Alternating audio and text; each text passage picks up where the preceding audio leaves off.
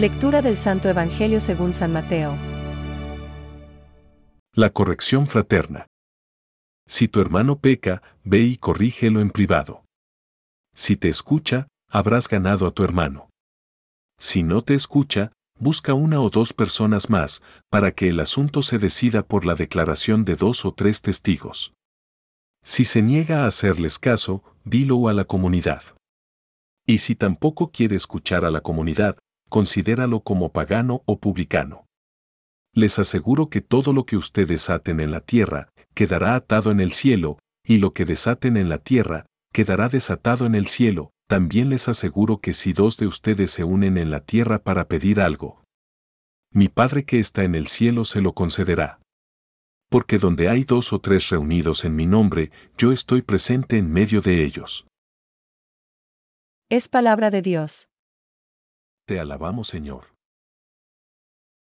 Reflexión. Si tu hermano llega a pecar, vete y repréndele, a solas tú con él. Hoy, el Evangelio propone que consideremos algunas recomendaciones de Jesús a sus discípulos de entonces y de siempre. También en la comunidad de los primeros cristianos había faltas y comportamientos contrarios a la voluntad de Dios. El versículo final nos ofrece el marco para resolver los problemas que se presenten dentro de la iglesia durante la historia. Donde están dos o tres reunidos en mi nombre, allí estoy yo en medio de ellos. Jesús está presente en todos los periodos de la vida de su iglesia, su cuerpo místico animado por la acción incesante del Espíritu Santo. Somos siempre hermanos, tanto si la comunidad es grande como si es pequeña. Si tu hermano llega a pecar, vete y repréndele, a solas tú con él. Si te escucha, habrás ganado a tu hermano. Qué bonita y leal es la relación de fraternidad que Jesús nos enseña. Ante una falta contra mí o hacia otro, he de pedir al Señor su gracia para perdonar, para comprender y, finalmente, para tratar de corregir a mi hermano. Hoy no es tan fácil como cuando la iglesia era menos numerosa. Pero, si pensamos las cosas en diálogo con nuestro Padre Dios, Él nos iluminará para encontrar el tiempo, el lugar y las palabras oportunas para cumplir con nuestro deber de ayudar.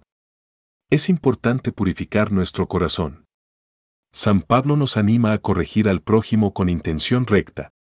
Cuando alguno incurra en alguna falta, vosotros, los espirituales, corregidle con espíritu de mansedumbre, y cuídate de ti mismo, pues también tú puedes ser tentado.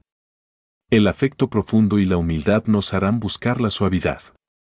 Obrad con mano maternal, con la delicadeza infinita de nuestras madres, mientras nos curaban las heridas grandes o pequeñas de nuestros juegos y tropiezos infantiles. San José María. Así nos corrige la Madre de Jesús y Madre nuestra, con inspiraciones para amar más a Dios y a los hermanos. Pensamientos para el Evangelio de hoy. En los casos más graves, es mejor rogar a Dios con humildad que arrojar un torrente de palabras, ya que éstas ofenden a los que las escuchan, sin que sirvan de provecho alguno a los culpables. San Juan Bosco. Es necesario ante todo evitar el clamor de la crónica y los chismes en la comunidad. Esto es lo primero que hay que evitar, evitando las palabras que puedan herir y asesinar al hermano. Francisco. Las palabras atar y desatar significan aquel a quien excluyáis de vuestra comunión, será excluido de la comunión con Dios. Aquel a quien que recibáis de nuevo en vuestra comunión, Dios lo acogerá también en la suya. La reconciliación con la Iglesia es inseparable de la reconciliación con Dios.